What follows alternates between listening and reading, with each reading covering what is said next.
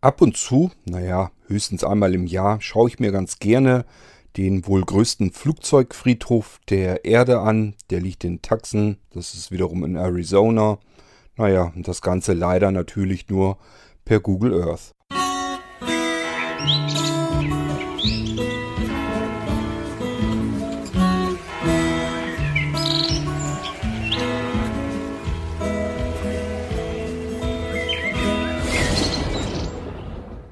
Wir Menschen haben ja verschiedenste Dinge im Einsatz, die teilweise ziemlich groß und mächtig sind. Und irgendwann werden die Sachen nicht mehr gebraucht. Und äh, die werden dann aber nicht immer irgendwie verschrottet und wiederverwertet, sondern ab und zu müssen die einfach mal eine ganze lange Zeit erstmal gelagert werden, bevor man so richtig weiß, was man damit macht. Oder man hält sie auf Vorrat, äh, ja, um dann nach und nach daran zu arbeiten. Das sind oft dann äh, Flächen, die als Friedhof dann äh, verwendet werden. Und diese Friedhöfe für Gegenstände, die die Menschheit mal irgendwann benutzt hat, da gibt es einige von auf der Erdkugel. Und äh, die finde ich wahnsinnig spannend, mir die anzusehen. Äh, eben per Google Earth. Ich nehme einfach die App auf iOS und äh, schaue mir das dann an. Und da gibt es so ein paar bestimmte Friedhofsflächen, äh, die sind dann von oben wirklich wahnsinnig spannend anzusehen. Finde ich jedenfalls. Das ist bei uns in Deutschland, gibt es sowas auch. Hier zum Beispiel finde ich das wahnsinnig interessant. Die ganzen Telefonzellen, die wir ja quer durch Deutschland überall gepflastert hatten. In jedem kleinen Kuhkaff gab es Telefonzellen und plötzlich waren die alle weg. Da kam irgendwann das Handy, Smartphones. Äh, ja, braucht man eigentlich nicht mehr. Und somit waren die ganzen Telefonzellen übrig.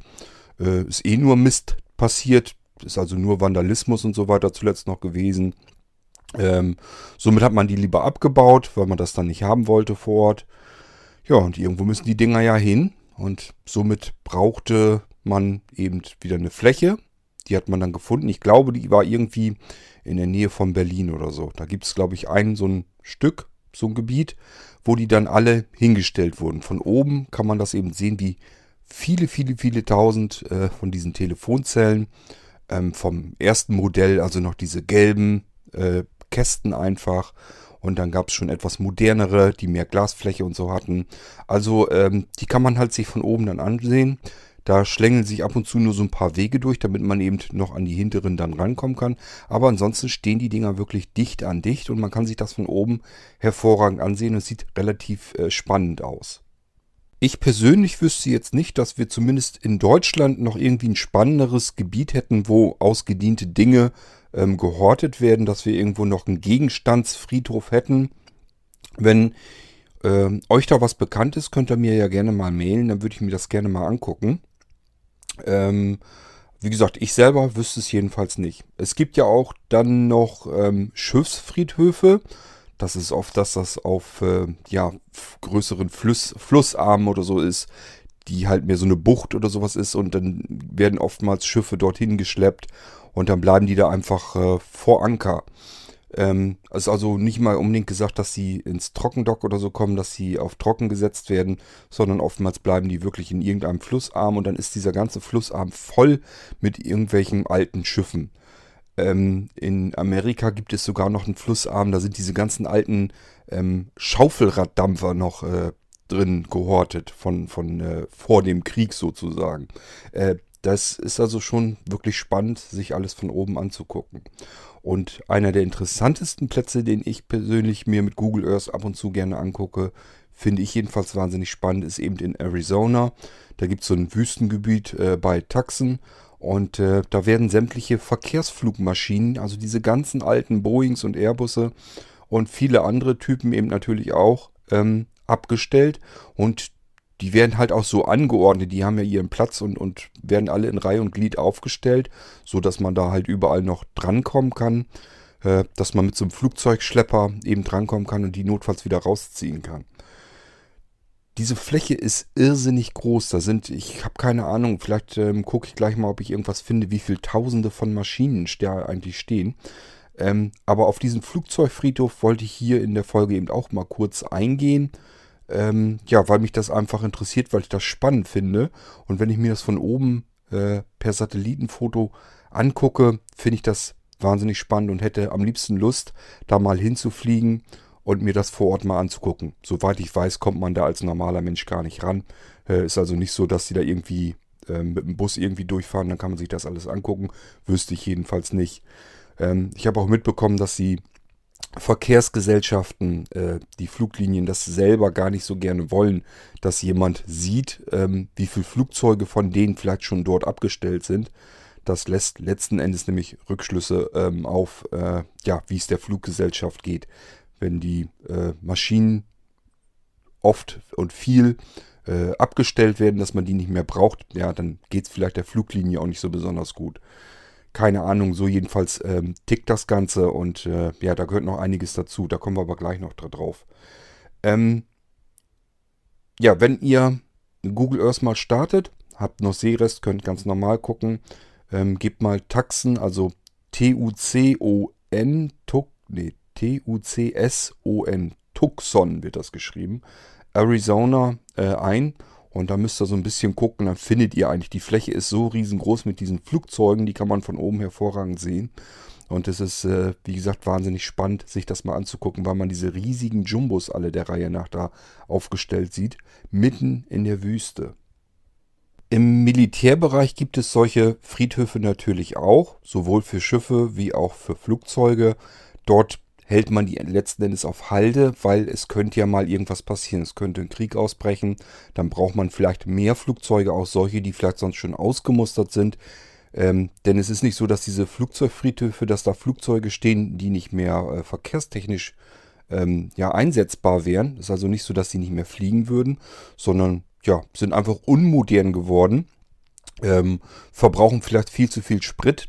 Äh, ja, werden halt einfach nicht mehr gebraucht. Und dann werden die irgendwie abgestellt. Und dann gibt es eben diese Flugzeugfriedhöfe. Und äh, ja, kommen wir gleich zu den Eigenschaften noch. Die haben nämlich bestimmte Eigenschaften, haben diese Flugzeugfriedhöfe. Und dann kann man die dort abstellen und Langzeit lagern. Und beim Militär ist es so, die stellen sich die eigentlich hin, weil sie die Dinger einerseits sich in Halde halten möchten, falls mal irgendwie was passiert, dass Krieg ausbricht. Ähm, dann braucht man wieder Material und äh, auch wieder ähm, Flugzeuge, selbst wenn sie vielleicht nicht wirtschaftlich sind, selbst wenn sie vielleicht nicht mehr modern sind, ähm, ja, wenn Kriegszeit ausbricht, äh, dann kann es eben passieren, dass man vielleicht auf solche Dinge noch wieder zurückgreifen muss. Und deswegen hält man sich die eben zurück und äh, deponiert sich die für lange Zeit.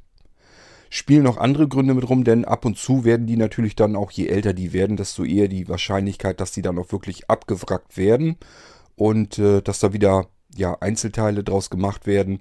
Ähm, das heißt, die müssen irgendwie wieder ins Recycling rein und äh, da wartet man dann einfach ab, bis zum Beispiel Aluminiumpreise und sowas, bis die so hoch sind, dass sich das eben lohnt, solch einen alten Flieger äh, auseinanderzunehmen und wieder ja, zu verkaufen, also das Material, in dem Fall Aluminium zum Beispiel. Ähm, das ist also beim Militär so eine Sache. Die Friedhöfe dort haben ein bisschen anderen Einsatzzweck. Das, die lagert man dort eben ein, weil man könnte sie noch gebrauchen. Und äh, ja, das, was sie gemeinsam haben mit den ähm, Verkehrsflugmaschinen, äh, ist einfach die Materialkosten. Auch darauf achtet man eben, dass man die nicht unbedingt dann abwrackt, ähm, wenn gerade die Rohstoffpreise, die, die ähm, Verkaufspreise für alte Maschinen, für das alte äh, Metall, äh, dass die nicht gerade im Keller sind, sondern möglichst weit oben sind, dass man dann noch ein bisschen Geld mit wieder verdienen kann.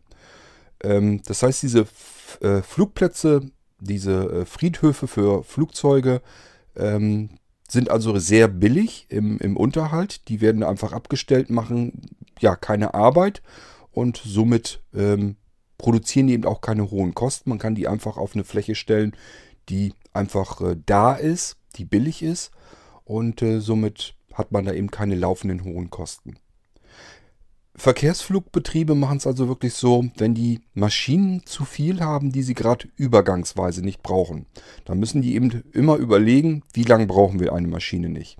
Handelt es sich da um wenige Wochen oder Monate, dann macht es natürlich keinen Sinn, die irgendwie Langzeit zu lagern auf solch einem Flugzeugfriedhof.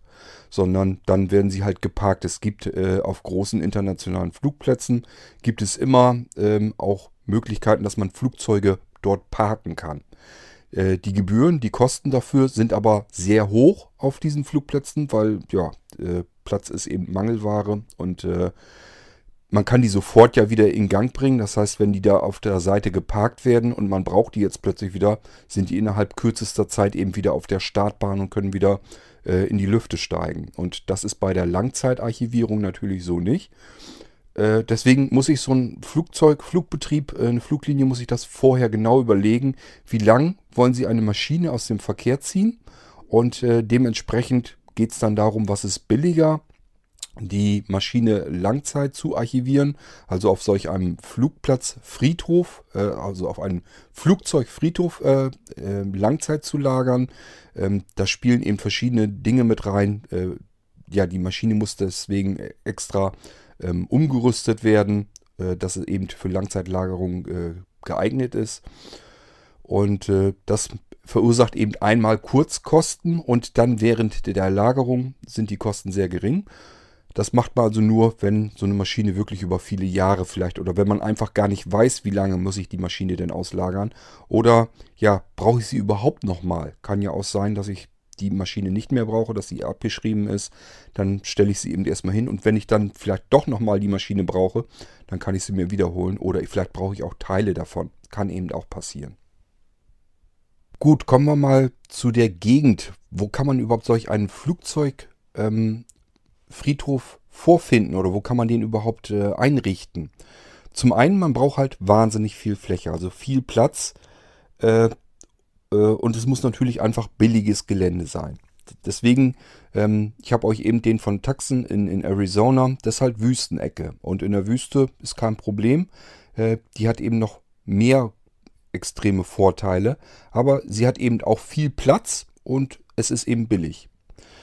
Ähm, dann braucht man Schutz vor Diebstahl und Vandalismus. Klar, diese äh, Friedhöfe sind natürlich bewacht, sind komplett umzäunt. Ähm, aber letzten Endes, es geht ja um riesengroße Flächen und äh, man hat jetzt nicht so, dass man alle 10 Meter dort jemand hinstellen kann, der an der Seite eben aufpasst, dass da keiner durchrennt und irgendwie Blödsinn macht. Ähm, das heißt, man äh, sieht also zu, dass diese Friedhöfe möglichst weit draußen sind. Man hat also nicht irgendwie am Rand einer Wüste, sondern da muss man eben noch ein ganzes Stück weit rausfahren, äh, damit das mal nicht eben jeder so macht. Und damit man, wenn jemand dorthin fährt, dann gibt es eben nur ein, zwei Zugangswege dorthin. Und äh, ja, da passt man dann eben für auf, dass dort keiner durchfahren kann. Man muss sich da also ein bisschen was äh, suchen, äh, dass man eben nicht irgendwie so gelegen ist, dass äh, von außen, von den Seiten her ständig irgendwie versuchen, Leute über die Zäune zu klettern oder sonst irgendwie sich Zutritt zu verschaffen und dann da Blödsinn machen. Denn das Ganze wäre ein riesengroßer Abenteuerspielplatz und wie gesagt, Vandalismus wäre mit Sicherheit drinne. Und äh, ja, Diebstahl natürlich auch. Das sind alles teure Teile, die da noch drin verbaut sind. Macht natürlich Sinn, wenn man sich die da irgendwie rausrupfen kann und kann die wieder auf dem Schwarzmarkt verkaufen. Äh, da muss man also was gegen tun und das macht man eben, indem man solche Friedhöfe möglichst weit draußen macht. Wenn man also so eine Wüstengegend wie Arizona zum Beispiel hat, äh, dann ist das eben nicht weiter am Rand zu einer normalen Verkehrsanbindung hin, sondern weiter in die Wüste hinein wird das dann gebaut. Äh, ja, damit man einfach möglichst schnell von allen Seiten sofort sieht, wenn da irgendwie ein Auto lang fährt oder so, ähm, dass man sofort merkt, aha, da kommt jemand an, der da äh, keine Befugnis hat. Ähm, es ist aber auch nicht ganz so einfach, denn man kann nicht einfach ein Flugzeug in die Wüste abstellen. Denn asphaltieren kann man solch riesengroße Flächen auch nicht. Es wäre viel zu teuer, das geht so nicht. Das heißt, diese Flugzeuge, die haben ja stolzes Gewicht. Die müssen also irgendwie auch die Möglichkeit haben, dass man die dort bewegen kann, ohne diese Fläche zu asphaltieren. Das heißt, man braucht also äh, diese Fläche mit einem sehr harten, stabilen Untergrund. Das kann jetzt nicht einfach nur irgendwie Wüstensand oder sowas sein, wo man die dann abstellt, sondern das muss eben eine ähm, feste Fläche sein. Ähm, ich habe keine Ahnung, vielleicht sind das so alte Salzablagerungen oder so. Diese, man kennt das ja von diesen ähm, alten ausgetrockneten Salzseen, wo dann unten richtig steinartige Fläche ist.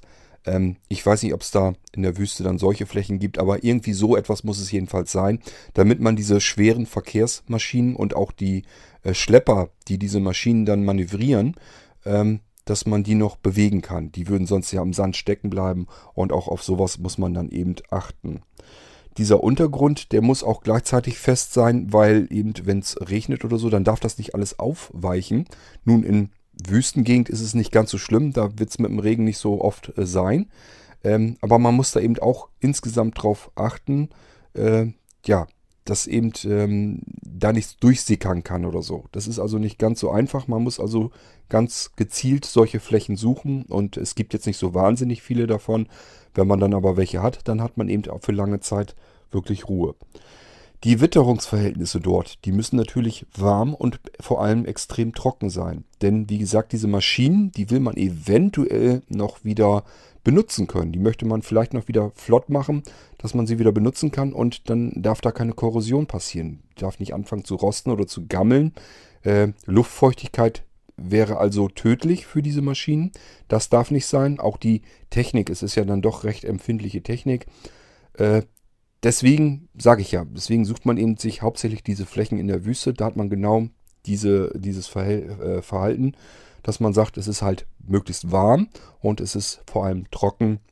Und dann kann da sowas nicht passieren.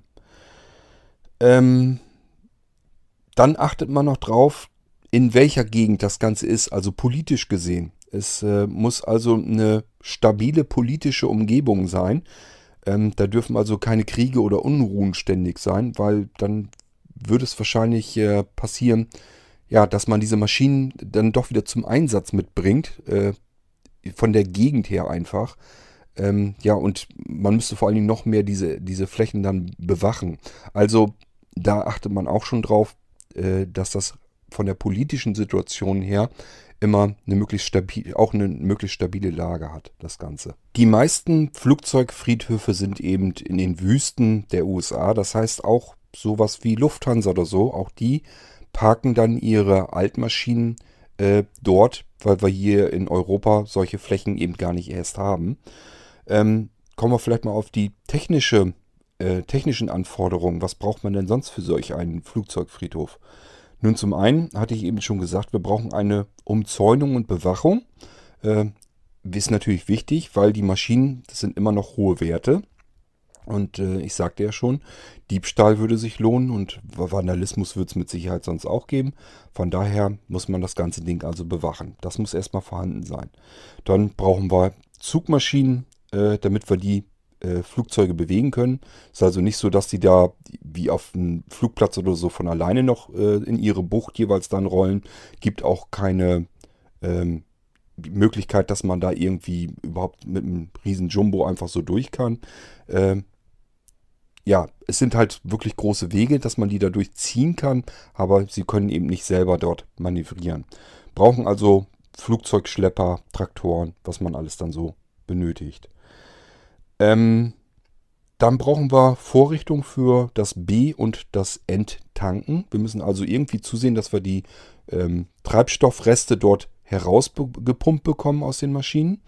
Die bleiben da natürlich nicht drin. Die würden, denke ich jedenfalls mal, auch schlecht werden im Laufe der Zeit. Und äh, genauso muss man aber auch so ein Flugzeug eben dort wieder auftanken können. Denn, wie ich schon sagte, es kann eben passieren, dass Maschinen auch wieder in den Einsatz kommen.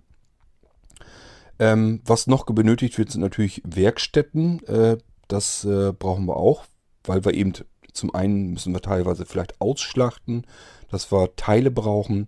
Zum anderen äh, wollen wir vielleicht eine Maschine wieder verkehrsfähig machen, ähm, dass sie also zumindest erstmal wieder fliegen kann, bis sie dann in ihre eigene, eigene Werkstatt kann und dort wieder fertig gemacht wird.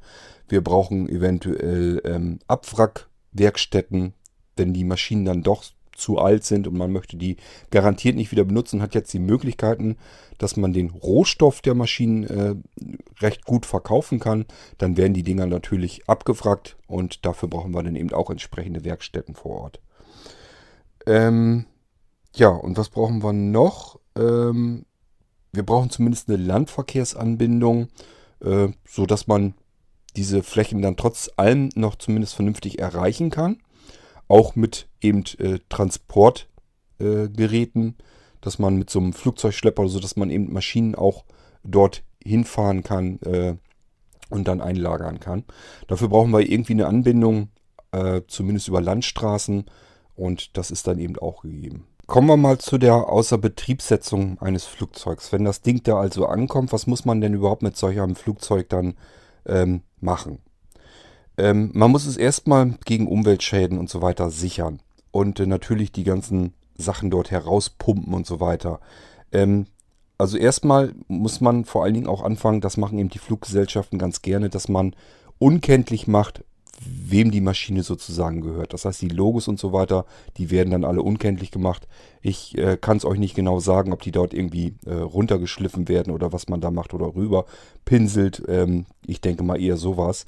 Das heißt, äh, das macht man schon allein, ja, damit man ähm, aufgrund der Stilllegung von Maschinen eben nicht äh, Rückschlüsse bilden kann auf die aktuelle Marktlage ähm, des jeweiligen Unternehmens.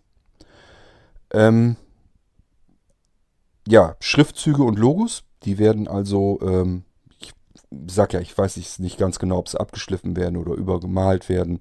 Jedenfalls, das wird dann unkenntlich gemacht. So funktioniert es jedenfalls meistens.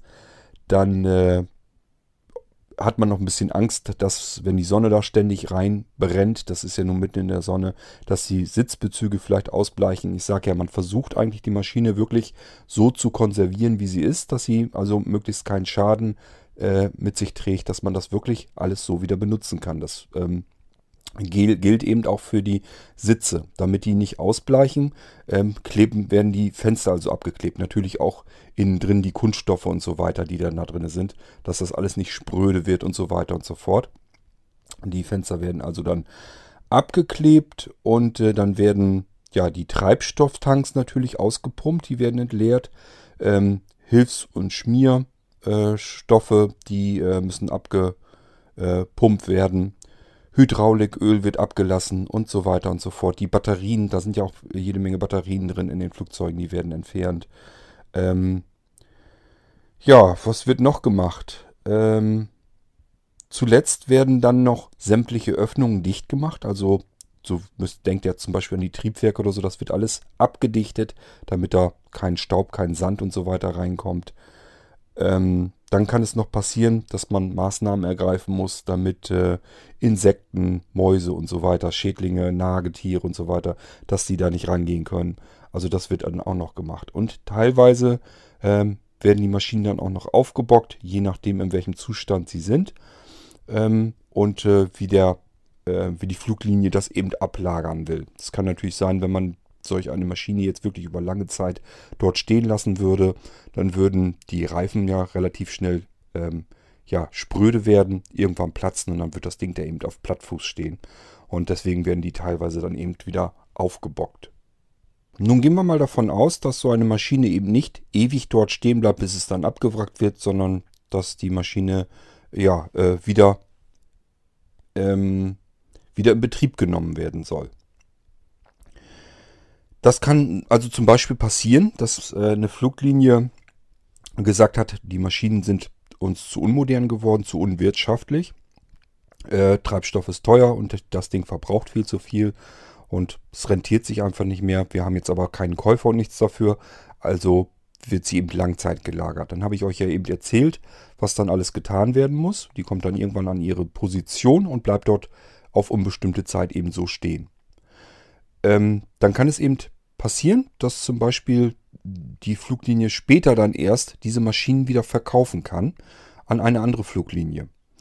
Und äh, dann müssen diese Maschinen eben äh, wieder in Betrieb genommen werden. Und dann geht das ganze Spiel im Prinzip von der Außerbetriebnahme umgedreht. Das heißt, äh, man muss erstmal die Maschine wieder betanken.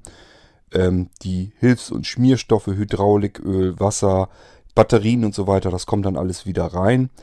Ähm, dann wird ein Fahrwerkscheck gemacht. Ähm, die Reifen müssen aufgepumpt werden oder meistens dann auch ganz gewechselt werden, dass da wieder neue Reifen, je nachdem eben wie lange die Maschine dort gestanden hat. Ähm, dann wird natürlich gereinigt und äh, die ganzen Versiegelungen und so werden wieder entfernt. Dann müssen ähm, dokumentierte Tests erledigt werden. Das äh, nimmt nochmal eine ganze Weile ein. Äh, vor allen Dingen die ganzen sicherheitsrelevanten Systeme und so weiter, da muss eventuell auch ähm, abgelaufenes ausgetauscht werden. Denkt mal nur an Verbandskästen oder sowas, die sind natürlich dann irgendwie abgelaufen. Es muss dann alles erneuert werden. ähm, dann wird das Ganze eventuell, je nachdem, wenn es dann so ist, angepasst äh, an einen neuen Besitzer. Das heißt, äh, die Sitze werden vielleicht getauscht, Bordküchen werden getauscht, weil die ihre festen Systeme dann ja haben. Die Bemalung außen wird eventuell erneuert, dass da wieder neue Logos und Schriftzüge drankommen. Ähm, tja, und dann irgendwann kann diese Maschine eben wieder an den neuen Besitzer oder wenn es der alte wieder in Betrieb genommen hat, eben wieder übergeben werden in einem Zustand, dass der jetzt sagen kann, okay, jetzt kommt das bei uns in die Werkstatt rein, wird nochmal komplett durchgeprüft. Ähm, Gibt es ja feste Regelungen. Und wenn das Ganze in Ordnung ist, dann kann diese Maschine eben wieder in den Flugverkehr gehen. Und das wird dann eben auch wirklich äh, so dann gemacht. So, und dann bleiben natürlich noch Maschinen übrig und die müssen dann entweder verwertet oder entsorgt werden. Bei der Verwertung äh, werden natürlich zuerst mal die ganzen brauchbaren Bauteile ausgebaut.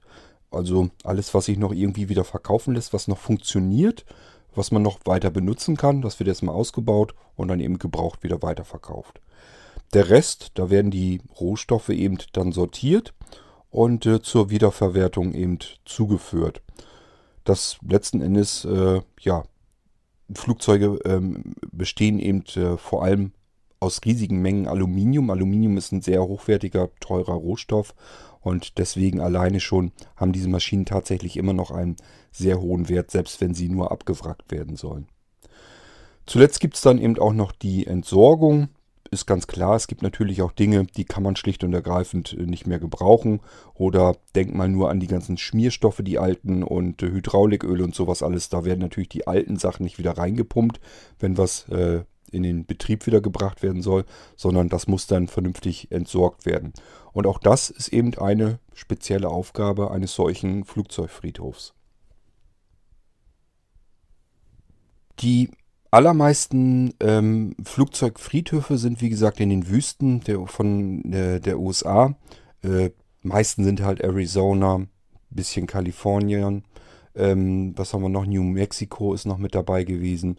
Es gibt eigentlich nur einen Flugzeugfriedhof, äh, von dem ich weiß, dass der hier in äh, ja, Europa ist. Und das ist in England. Äh, Bruntinghorpe oder wie der hieß. Ähm, da soll wohl auch ein äh, Flugzeugfriedhof sein. Keine Ahnung. Ganz groß stelle ich mir den nicht vor.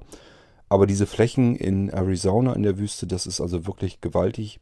Und äh, wie gesagt, ich gucke mir dann ab und dann einfach mal diesen von Taxen wieder an und bin jedes Mal eigentlich wieder völlig fasziniert, wenn ich da mir das aufzoome, vergrößere und mir dann, ja, die ganzen Boeings und so, die da stehen, äh, dann der Reihe nach angucke. Auch die kleineren Maschinen, wenn die da alles äh, stehen. Also ich finde das wahnsinnig aufregend und spannend und ich hätte wirklich riesengroße Lust, mir das Ding mal wirklich live vor Ort anzugucken. Also wirklich da durchzufahren und mir diese Maschinen einfach mal anzugucken äh, oder da drin ein bisschen spazieren zu gehen, würde ich wahnsinnig gern mal machen. Das wird wahrscheinlich nie der Fall und nie möglich sein. Ähm, und somit bleibt mir eben nur die Google Earth App, ähm, dass ich es mir eben von oben per Satellit wenigstens anschauen kann. Immerhin. Ich kann euch noch nicht mal ganz genau sagen, wie wir jetzt zu dieser Folge überhaupt gekommen sind. Ich will wieder eine kleine G-Folge hier draus machen, weil das ein Gedankengang ist. Aber wie bin ich zu dem Gedankengang gekommen? Das überlege ich gerade. Ähm, ich habe irgendwie gestern wieder das mitbekommen mit dieser Landung auf dem Hudson River von der einen US Airways Maschine, ähm, die dann nach nur drei Minuten nach dem Start schon notwassern musste auf dem Hudson River. Brauche ich euch nicht zu erzählen, habt ihr sicherlich alle mitbekommen. Ähm, und äh, da hat mich einfach interessiert, was ist eigentlich aus dem Wrack geworden, aus der Maschine. Ich konnte mir nun nicht vorstellen, dass man die wieder verkehrstüchtig machen konnte. Die ist ja nun komplett im Hudson River abgesoffen. Ähm, ist er auch nicht. Die hat man wohl wieder soweit erst auseinandergeschnitten, dann wieder zusammengebaut und dann ist sie da in ein Museum gekommen. Und da bin ich dann irgendwie wieder von dort aus auf die Idee gekommen, ja, die hätte ja auch sein können, dass sie die einfach auf einen von diesen Flugzeugfriedhöfen gebracht hätte. Und ich glaube, so bin ich da jetzt gedanklich zu diesem Flugzeugfriedhof gekommen. Und äh, ja, wie das dann so ist, wenn mir so ein Gedanke durch den Kopf geht und ich gerade überlege, ja, kannst heute eigentlich mal wieder einen Podcast machen, was willst du machen? Kannst ja nicht immer dasselbe machen. Machst du wieder einen Gedankengang? Und äh, aktueller Gedankengang war eben wieder dieser Flugzeugfriedhof und somit habe ich eben jetzt wieder eine Folge zu Flugzeugfriedhöfen gemacht. Hoffe, es stört euch nicht und äh, vielleicht ist das für euch ja auch ganz interessant. Wie gesagt, wenn ihr euch das noch ansehen könnt, dann äh, macht das ruhig mal. Ähm, Google Earth, ich denke mal, also ich mache es glaube ich auch nicht ganz viel anders. Ich gebe einfach Taxen ein, äh, Arizona. Ähm, dann kommt man so ungefähr in die Nähe. Man sieht ihn nicht sofort, aber wenn man dann so ein bisschen auf dem Bildschirm hin und her schubbelt, äh, kommt man da eigentlich relativ schnell hin, weil die Fläche ist einfach viel zu groß, als dass man da vorbei scrollen könnte. Und äh, diese Flugzeuge, das sieht man eben von Weitem. Das gibt so ein ganz interessantes Muster, wenn man von weit entfernt erstmal dran ist. Und wenn man dann ranzoomt, kann man wirklich bis auf die Maschinen runterschauen. Äh, ich denke mal, wer sich da vernünftig auskennt, da gehöre ich nun nicht unbedingt dazu. So ein bisschen kenne ich mich zwar aus, aber so, so ein Freak bin ich da jetzt auch nicht. Aber ich denke mal, wer sich da ein bisschen mit auskennt, kann die Maschinen dann auch wirklich sofort beurteilen, kann sagen, das hier ist eine Boeing 747 und das hier ist eine Lockheed oder so. Keine Ahnung. Ich denke mal, jemand, der das kann, der kann das von oben, also man kommt wirklich dicht genug, nah genug ran, kann wirklich Details sehen, kann die einzelnen Fensterchen und so weiter sehen. Das geht also alles. Und äh, allein das finde ich schon wahnsinnig äh, spannend. Ähm, deswegen kann ich euch nur raten, wenn ihr äh, dass euch das auch ansehen könnt und wollt, macht das mal. Einfach Taxen äh, Arizona eingeben, ein bisschen rumscrollen und dann findet ihr diesen riesengroßen Flugzeugfriedhof mit Sicherheit sofort. Na, ich kann euch ja noch mal ein paar Werte von der Wikipedia raussuchen zu dem Taxen alleine schon. Ähm, die Fläche soll also 10,52 äh, Quadratkilometer groß sein und äh, beherbergte zumindest Ende 2015 rund 4000 ähm, Luftfahrzeuge und 40 weitere Flugkörper. Und damit meinen die Titan-Raketen. Äh, ähm, etwa 670 Personen sind dort beschäftigt. Ist also doch ein ganzer Satz voller Menschen, die dort äh, tätig sind. Ähm, ja, angelegen ist dann noch ein Museum. Äh, da sind so ein paar spannende und interessantere Flugzeuge, die die dort übernommen haben, dann eben ausgestellt. Kann man sich dann dort eben auch noch ansehen. Ansonsten werden eben Flugzeuge dort ausgeschlachtet. Die Teile, die man noch verwenden kann, die werden an die umliegenden Händler dort verkauft, die sie dann sicherlich dann weiterverkaufen. Ende der 90er Jahre war dann noch was ganz Interessantes. Dort wurden nämlich 350 strategische Bomben des Typs B52, ähm, ja, äh, die mussten verringert werden durch verschiedene Abkommen und äh, die wurden dort eben äh, kontrolliert. Äh, ich weiß nicht, ob die, die gesprengt wurden. Steht das hier? Ähm, Finde ich jetzt so nicht. Jedenfalls mussten die dann natürlich ähm, ja, entsorgt werden sozusagen. Ich nehme an, dass man die kontrolliert gesprengt hat. Ähm, ja, das war soweit erstmal so die Daten von dem Taxen. Soweit ich das verstehen kann, ähm, ist der Taxen mehr militärisch genutzt. Das heißt, dort sind äh, vermutlich keine oder nur wenige ähm, normale Luftverkehrsmaschinen äh, gelagert. Die werden dann in anderen Flächen eben gelagert. Ähm, nichtsdestotrotz, auch Dort hat man natürlich riesengroße Jumbos und so weiter. Äh, die kann man sich da also natürlich alle anschauen, wenn man, wie gesagt, wenn man das so macht wie ich, mit der Google Earth App eben runterzoomt, äh, kann man sich die Maschinen dort alle ansehen. Ja, und das ist im Prinzip dann auch alles, was ich euch dazu sagen kann im Moment. Ähm, keine Ahnung, vielleicht komme ich da irgendwann nochmal drauf zu sprechen, wenn ich irgendwie mal was Spannendes oder so habe für euch, dann kann ich das ja nochmal verwerten. Äh, ich persönlich mag das ganz gerne und äh, gucke mir, wie gesagt, diese ganzen Friedhöfe immer ganz gerne an von irgendwelchen großen äh, Dingen, äh, weil ich das eben wahnsinnig aufregend finde. Ähm, als normaler Mensch kommt man da eben so nie dran und es bleibt einem eben nichts anderes übrig, als sich die Satellitenfotos anzuschauen, aber alle, auch das kann schon recht spannend sein. Gut, ich würde mal sagen, äh, lasst es mich wissen, wenn euch solche Folgen, Folgen äh, gefallen oder ob das total langweilig für euch ist, ähm, ist für mich ja auch interessant, ähm, das zu erfahren. Ansonsten würde ich sagen, äh, hören wir uns spätestens in der nächsten Folge dann wieder. Und ich sag mal Tschüss, bis dann zum nächsten Mal. Euer Kurt Hagen.